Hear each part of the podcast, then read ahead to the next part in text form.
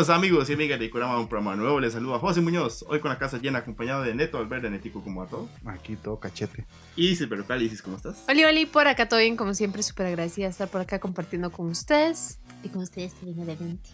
Bueno, exacto. Muchas gracias a todos que ven el programa y nos siguen en redes sociales. Recuerden buscarnos en Instagram, YouTube y Spotify para que vean todo el contenido que realizamos y TikTok, porque hacemos muchas babosadas también. Hoy, en otro capítulo de Cuentos del Tío Ernesto. Ernesto nos va a contar una linda historia. Ernesto, ¿qué tenemos hoy? Cada vez que un autor, artista, creador o creadora estrena su obra, siente una liberación de haber concluido un proceso y por fin va a poder observar, contemplar y compartir con la gente lo que él o ella necesitaba expresar. Toda su, todo su arte y su obra, cargada de significado y subtextos y todo lo que su alma necesitaba plasmar, va a quedar expuesto. Eso aplica para todo, digamos, aplica como para combate. Combate.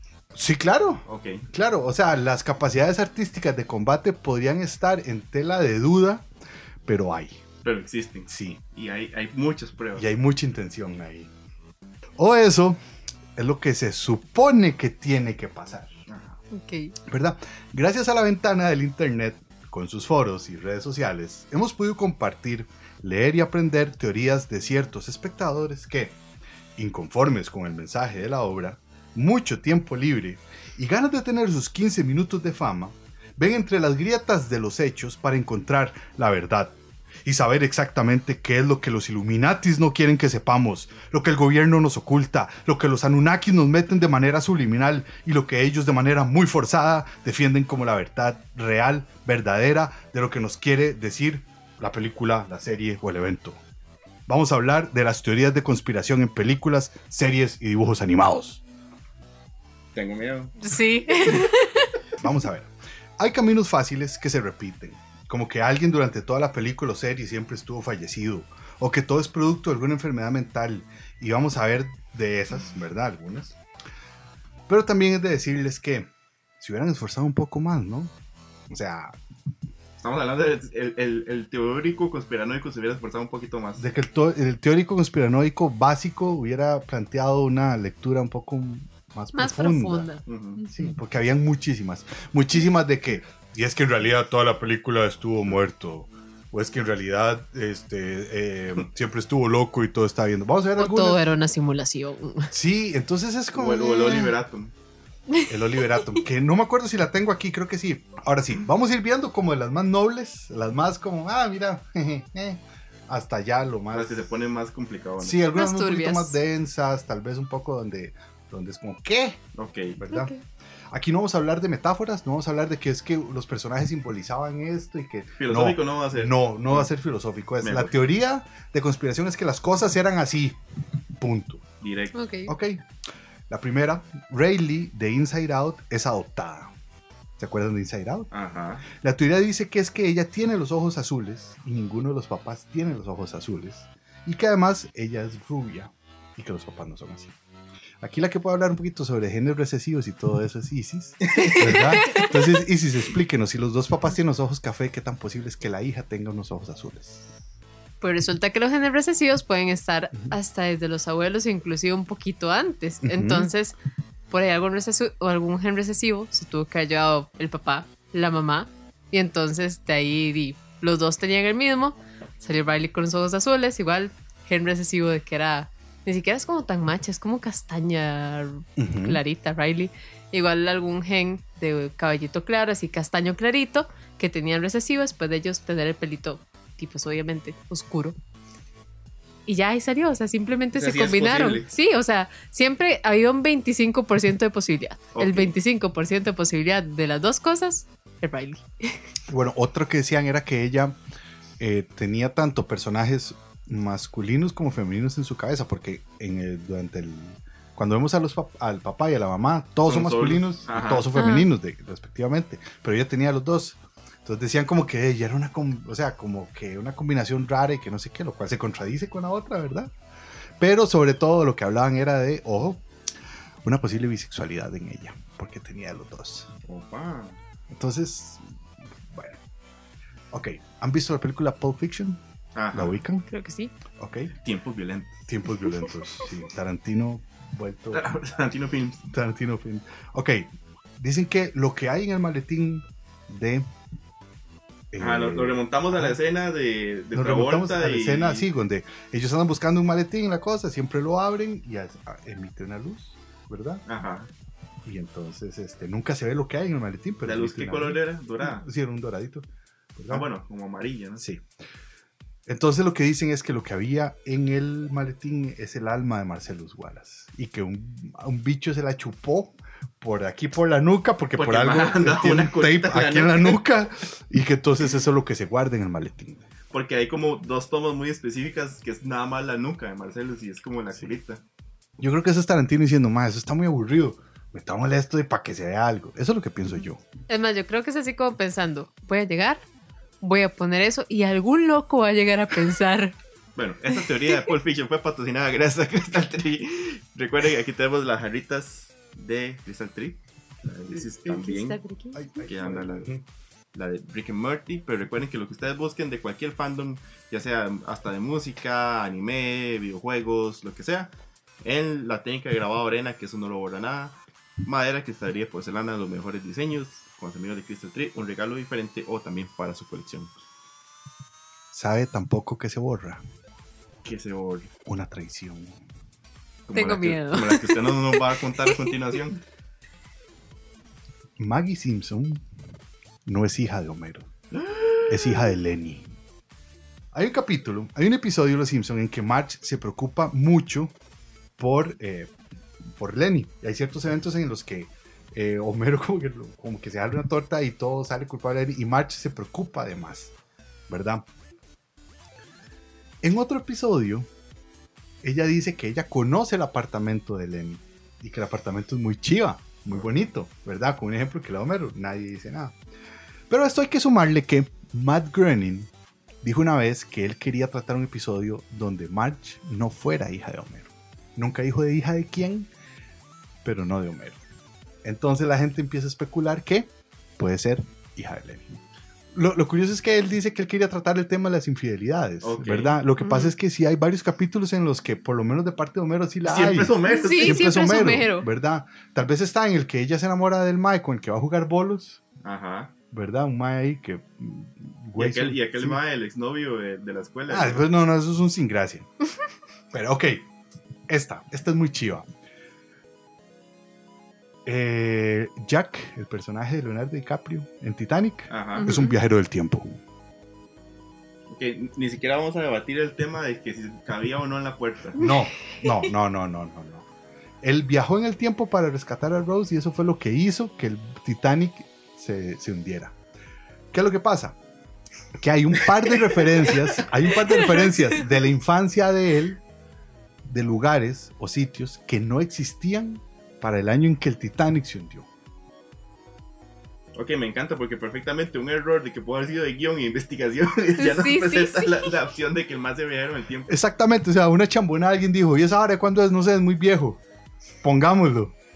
El punto es que es, es, es una caballada de guion, un descuido, pero la gente lo toma como no, es, es una película donde más es un viajero del tiempo y ocasiona que el Titanic se, se Porque derrumbe. James Cameron en una película histórica no tendría un- una equivocación de ese tipo.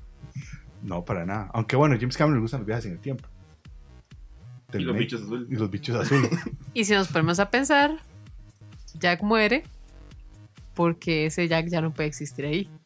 Porque es un Jack del futuro. Oh, O sea, otro Jack. O sea, él sí, sí. cabía, nada más que Sí entonces él se sacrifica para poder. Porque sabía que no puede seguir vivo. Ok. Y así como el Titanic, vamos a seguir en el fondo del mar. Pero nos vamos a fondo de bikini. Fondo de bikini es realmente lo que sucede en el atolón de bikini. Un lugar real donde se hicieron las pruebas de las bombas atómicas, ¿verdad? Por parte del ejército de Estados Unidos. Entonces todos los seres que viven ahí son seres mutantes que se transformaron por la radiación y todo eso es verdad. Yo, yo ese sí lo había escuchado y creo que había más pruebas porque como que en, alguna, en un episodio se ve como restos de algo. Es que en fondo de bikini siempre hay como resto de, de muchas cosas. O sea, siempre hay, piña, como. debajo del mar. te dio una esponja. Esponja. Pero siempre se ven como este barcos muy viejos y que están así como que todos hechos leña y ese tipo de cosas. Pues podría ser, no, no sé. Ok. Así entonces, hay más desastres causados por bombas atómicas. Vamos la que sigue. Los picapiedra son el futuro de los supersónicos. ya que ellos celebran cosas que no han pasado en la edad de piedra, como la Navidad. Navidad. Es el ejemplo que sea. Pero de, lo es lo que sucede después de una guerra nuclear, en lo que ellos conservan ciertos conocimientos de tecnología, pero la adaptan a una edad de piedra 2.0. Porque la humanidad se está levantando otra vez desde. Exactamente. Que históricamente y biológicamente no pueden existir dinosaurios con humanos porque simplemente nos morimos. Vea, yo ayer, un día de estos empecé a ver Primal. Ajá. Y sí tiene que pasar porque esa serie es muy chiva. Solo No, por no, eso pero- tiene que pasar. Pero digamos, o sea, tendría que pasar una cosa como el nacimiento de Godzilla a escala mundial Ajá. Para que eso implique que los dinosaurios revivan. Porque está bien que los más vuelvan a la edad de piedra. Pero ¿por qué vuelven los dinosaurios? ¿Qué pasa si Jurassic Park, si ellos vieron Jurassic Park y aprendieron? a buscar ámbar y sacar. Y sacar. Y, ap- y sacar técnicas ADN avanzadas sí. de clonación. No, no, o sea, pero, pero digamos, lo que, lo que apunta ahí sí es cierto. O sea, es más probable que pase hacia el futuro, porque hacia el pasado eso no pasó, No. ¿verdad? Pokémon es un mundo posapocalíptico donde todos los adultos murieron en la guerra. hay un episodio en el que llegan y hay un entrenador que es como, como, como, como un guerrero, como un soldado. Y él dice que a él le gustan los Pokémon eléctricos porque lo ayudaron en la guerra. Entonces realmente lo que es Pokémon es donde solo hay mayoría de niños porque vienen recién saliendo de una guerra. Porque la mayoría de adultos palmaron. Porque la mayoría de estos palmaron. Es, es extraño porque Pokémon es como de esas franquicias que en realidad como en su corazón son súper nobles. Pero dentro de su nobleza dejan como vacíos a un montón de cosas turbias. Con decir que igual ellos en algún momento, en una de las tantas temporadas, mataron al antagonista. Ajá. Y muere muy feo. No, y el hecho como que usted se pone a pensar, o sea, de un mundo así, alguien comería carne de Pokémon. Ay, no hay animales. En parte son los no únicos animales, que Sí, hay. Exacto, o sea, Sí. ¿de dónde sacan? ¿Cuál sería el Pokémon más delicioso? Dejémoslo ahí. Totoro es el dios de la muerte y solo quienes van a morir pueden ver el dios de la muerte. Así que las niñas al final mueren. ¿Por qué? Ve, hablando de cosas dobles. Hablando de cosas nobles que no lo son, ¿verdad? Yo con toda mi infancia arruinada. Ok, esta otra está muy más chiva. Peter Pan secuestra niños y Garfio quiere salvarlos porque Peter Pan es un psicópata. Ese sí le he escuchado. Ah, que él También, es el villano en realidad. Sí. también que Peter Pan es el ángel de la muerte y por eso los niños nunca crecen. Mueren siendo niños y se mantienen siendo niños en nunca jamás. Esa sí no lo he escuchado, pero sí he Sí, esa escuchado el, el caso contrario, el, el que Pete- el que Peter Pan más bien era el villano. Y que Garfield siempre fue el, el, el héroe héroe. incomprendido. Sí, Pero sí tiene sentido para mí, porque en realidad. No los deja ser niños. sí, O sea, no, no los deja vivir su vida después y poder, o sea, desarrollarse con toda naturalidad y nada más los deja ahí para secuestrarlos porque se siente solo. ok, vamos a quedarnos en el lado de pabellones de hospital. Pero antes de entrar a pabellones de hospital, Vamos a entrar a a reconocer que hoy andamos informados. cosas que no había pasado. Y andamos todos con la Geeko Chema. Muchas gracias a Samurai CR. Recuerden, aquí están las redes para que los busquen. Diseños chivísimas y originales en camisas, eh, mousepads, estuches de teléfono, skin cards, eh, stickers lenticulares, un montón de productos chivísimas de la mejor calidad con los amigos de Samurai CR. Ok, déjenme en esta seguidilla y me dicen cuál es de todas las que más les impresiona. Porque todas Ok, van usted va a tirar un flow y al Sí. final hacemos como Ok. una votación. Viene Flow Bombastic. En Vaselina. Toda la película Vaselina de Olivia Newton-John, que recién- Recién fallecido. Ajá. Toda la película es una fantasía en el lecho de muerte de Sandy. Es el cerebro de ella mientras muere en la playa, cuando dice que casi se ahoga. Y por eso se explica que en el final, cuando el carro sale volando, que ella va con John Travolta y el carro vuela. Kick Butowski, así como Oliver, Oliverato, son dos niños en coma que todos los reviven en el hospital. Angélica, de Rugrats, es una esquizofrénica y todo lo transforma en la serie que vemos. Los padrinos mágicos son metáforas para los antidepresivos. Wanda y Cosmo son pastillas. Y el Doc Brown de Regreso al Futuro, en realidad Mac quería morir y ser atropellado por el DeLorean, solo que por mala suerte el carro sí logró viajar al pasado. Esas qué tal. Padrinos mágicos, pastillas. La Angélica de, Rug- de Rugrats. Yo le, le sumo a una de esas seguillas que yo había escuchado. Hágale. Phineas y Ferb. Ajá. Esa pues yo. Los dos están muertos. Y todo es como un, un intento de Candace, la- de la hermana, de no superarse, de negación. Y por eso es que la madre siempre va donde la mamá a decirle a la mamá nunca le da pelota porque sabe que ellos no existen. Y por eso ella se imagina estas estructuras y cosas tan enormes que ellos hacen y cuando la mamá llega, No, no, hay nada. Sí. Ven, como decir que siempre está muerto es lo más fácil. ok, No esta bueno. no se la esperan. ¿Ok? En Cars, los coches No eran carros, mataron a todos los humanos, adquirieron la personalidad de sus antiguos dueños y así cobraron vida. ¿Cómo? Ahí no dice, pero yo voy a poner mi teoría por la criogenia de Walt Disney. Desarrolle, por favor. ¿Cómo sabe? No sé, yo no soy, yo no soy conspiranoico. Vean, esta está mejor. Toy Story 3.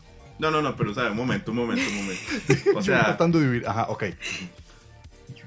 estamos hablando de una cosa así, magia oscura, güey, ¿verdad? Para que eso pasara. Perfectamente. Sí, sí, o sea, de los carros. O sea, primero tuvo que haber llegado un espíritu dentro de ellos para que hubiera un tema de organización. Ajá. Después vamos De contra rebelión. ellos. Ajá. Matamos a los humanos. Y la cosa es como, bueno, lo- cuando ya lo mataron, ahí terminaron de humanizarse, estaban humanizados. Ay, Ok, Qué chiva. yo, como, buen- como buena fan de Disney y la teoría Pixar, estaba este, la bruja esta que sale en Valiente. Wanda. Ah, no, ah, sí, sí, sí, la de Valiente. Disney. También es de Disney, también es de confunde. Disney. La bruja esta que sale en Valiente y puede hacer que el cuervo hable, convierte a la mamá en oso y entonces le da propiedades humanas a cosas que Mm. no son. Si estamos hablando de cierto tipo de magia, ¿por qué no darle vida a otras cosas que no se pueden, que deberían tener ciertas capacidades humanas? Y tenemos apocalipsis en, en Cars. ¿Quieren- Stephen King estaría orgulloso de esa teoría. Está mejor que la mía que la criogenia. Sí. Pero es que siempre es bueno re- recordar que Walt Disney está congelado. El capitán Garfield le quitó la vida a la mamá de Ariel. La De la sirenita, sirenita. ¿verdad? Que sería Disney sin que hubieran huérfanos, ¿verdad? Recordemos que unos piratas fueron los que asesinaron a Atenea, la madre de Ariel. Pero es que ahí no queda la teoría. ¿Qué pasa si no la mató? Si se la llevó y la tiene cap- capturada en Nunca Jamás. Porque hay unas escenas donde llega Peter Pan a ver unas sirenas y hay una que es igualita a Ariel. No es como que Disney no tenga cul- eh, tradición de reciclar diseños. Ajá. No es eso, no. O es que, guiños, digamos. ¿verdad? Es que la mamá de Ariel está ahí. Toy Story 3 realmente es una alegoría. Bueno, este sí es más metafórico. Ajá. es una alegoría al holocausto. Si reemplazamos juguetes por judíos, escuchen esto. Esto no puede salir bien. No, ya, ya, ya se Los ya- juguetes se quedan atrás, son transportados en una caja a donde no los quieren y luego son enviados a un incinerador. Eso es lo que yo saqué de internet. Sí, sí. Eh, eh, Estamos esa- eh, eh, Yo solo esa- esa era estoy- la idea que Sí, pensé. seguimos. Por favor. Ok. ok.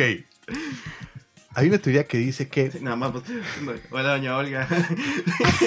Hay una teoría que dice que mi pobre angelito y So están relacionadas. Que nuestro niño mágico Kevin McAllister creció para ser el Jigsaw.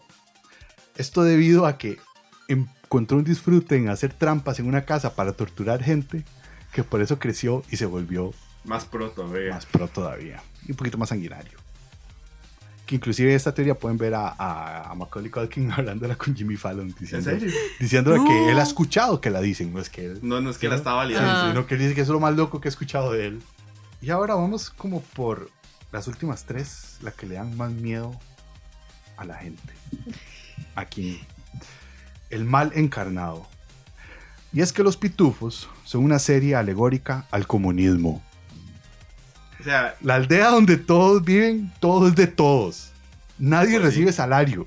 Y papá Pitufo no solo viste de rojo, sino que, tiene- que tiene barba igualito a Karl Marx. Karl Marx. Los pitufos son comunistas. tenía miedo que iba a decir algo. Mejor no lo digo. Pero digamos, la, la clásica de los pitufos siempre ha sido que cada uno era un pecado capital. Eso estaba Ajá. pensando yo que iba a decir. Esa es la que siempre se ha dicho. Sí, no, Bueno. también dice que uno tenía muñecos de los pitufos y revivían. Ajá, y después todos los, los cuentos satíricos. Pero Papá Pitufo Karl Marx, Es, ma, yo lo veo cagado, pero yo no lo dejo de ver. No. el tema es cuando usted dice que todos para todos es una aldea.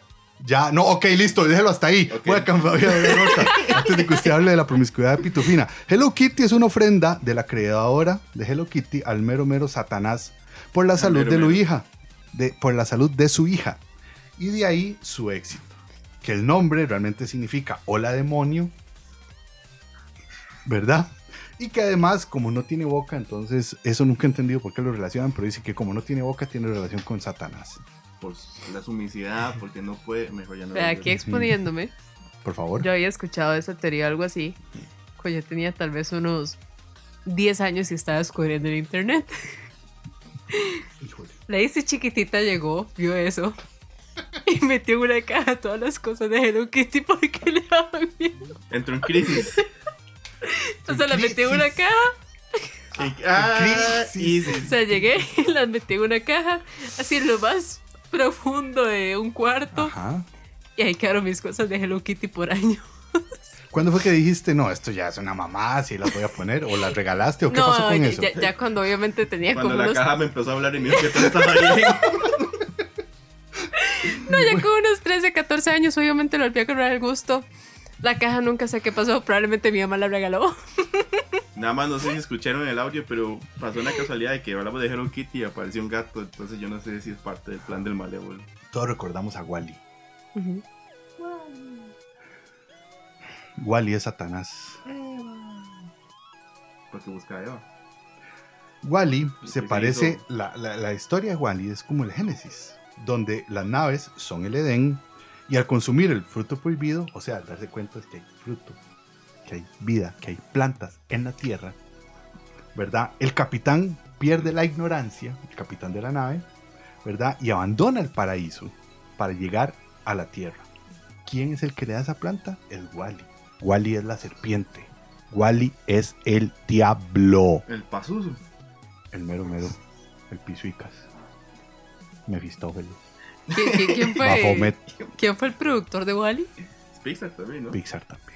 Bueno, o sea, me imagino a los, a los productores ahí, al director, pensando en una película así bien bonita, hablando sobre la conciencia ambiental, que tenemos que cuidar nuestro planeta y que solo una plantita es así, Hablando del sedentarismo. semillita de esperanza. Llega alguien con mucho tiempo. Wally es Satanás. Wally es Satanás. Sí, es, es este. O sea, a mí me encantaría ver eso desarrollado, porque si él fue Satanás, la cucaracha, ¿quién era? Y, y de tipo de desarrollo. Bueno, pero ya no tenemos tiempo. Entonces yo quisiera preguntarles para ustedes, de todas estas que acabamos de ver, ¿cuál es la más factible? Ok, a mí me explotó la cabeza la de los parinos sea, todavía no lo supero. Y no era más factible, pero me encantaría saber en serio cómo los carros tuvieron conciencia y conquistaron el mundo. Yo creo que voy por la de Totoro porque aún no le encuentro sentido. Es de mis películas favoritas. Y lo voy a tener que llegar a ver para ver dónde está el sentido de esa teoría. Digo, el ángel de la muerte, solo personas que están cercanas a una experiencia de la muerte la pueden ver. Recordemos todo lo que pasa con la mamá de ellas. Ok, ¿cuál es la más alejada de la realidad? Perdón, Isis. Yo, yo creo que diría que, que esta, la, la de Wally, la que yo creo que sí, sí, sí, sí se mamaron rebuscando. Ujú. La de Riley es buscar demasiada cosa que no hay. La primera, sí. sí, La sí, primera. sí, sí. Ok, y de todas estas, para ustedes, ¿cuáles quisieran que fuera verdad? Creo que me gustaría ver la reivindicación de Capitán Garfio, pero que a la vez se le mosquee la vara cuando se dan cuenta que tiene la mamá de Ariel. O sea, que tanto sea como que él está protegiendo a los niños de Peter Pan, pero al mismo tiempo. Pero tiene un pasado. pero tiene un oscuro. pasado oscuro donde secuestraba sirenas. Ajá. Es que usted pelea con esa Ajá. y con la del Titanic. Porque me gustaría que la muerte de Jack tuviera sentido y que no sea que la egoísta no lo dejó. O sea, lo dejó ahí morir por no subir en la tabla. Que no sea un guionista vago nada más. Sí, sí. Ok, así que estas son algunas de las teorías más divertidas que se han encontrado en internet acerca de la relectura que se le puede hacer a los productos de ficción en series, películas y animados y todo lo que encontramos. Ojalá que hayan sido un poco, que algunas no las conocieran o que vieran nuestra interpretación de las mismas. Y si conocen más, tal vez nos las pueden mandar y hacemos una segunda parte. Hay muchísimas. Exacto, exacto. Pero antes de despedirnos, vamos con nuestra nueva sección de la recomendación de la semana gracias a Hacky Store.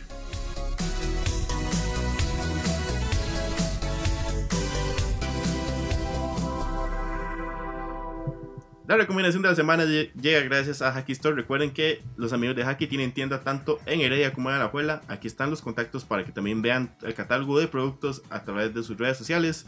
Un montón de productos en ropa, abrigos, bolsos, igual que figuritas, artículos, un montón de cosas chivísimas, geeks de anime que se imaginen con los amigos de Hacky Store.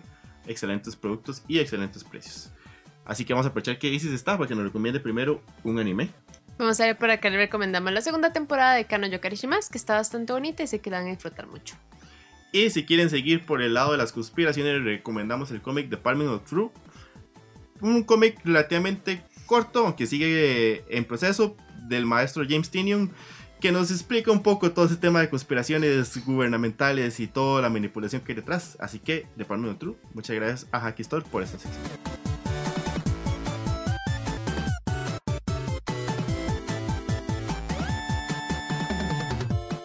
Así que ya saben, si les gustó esta dinámica de conspiraciones, déjenos en comentarios en nuestras redes, tanto en Instagram como en Facebook, si quieren la segunda parte. Igual si saben una que no quieren que comentamos y no dijimos, déjenlo ahí en los comentarios.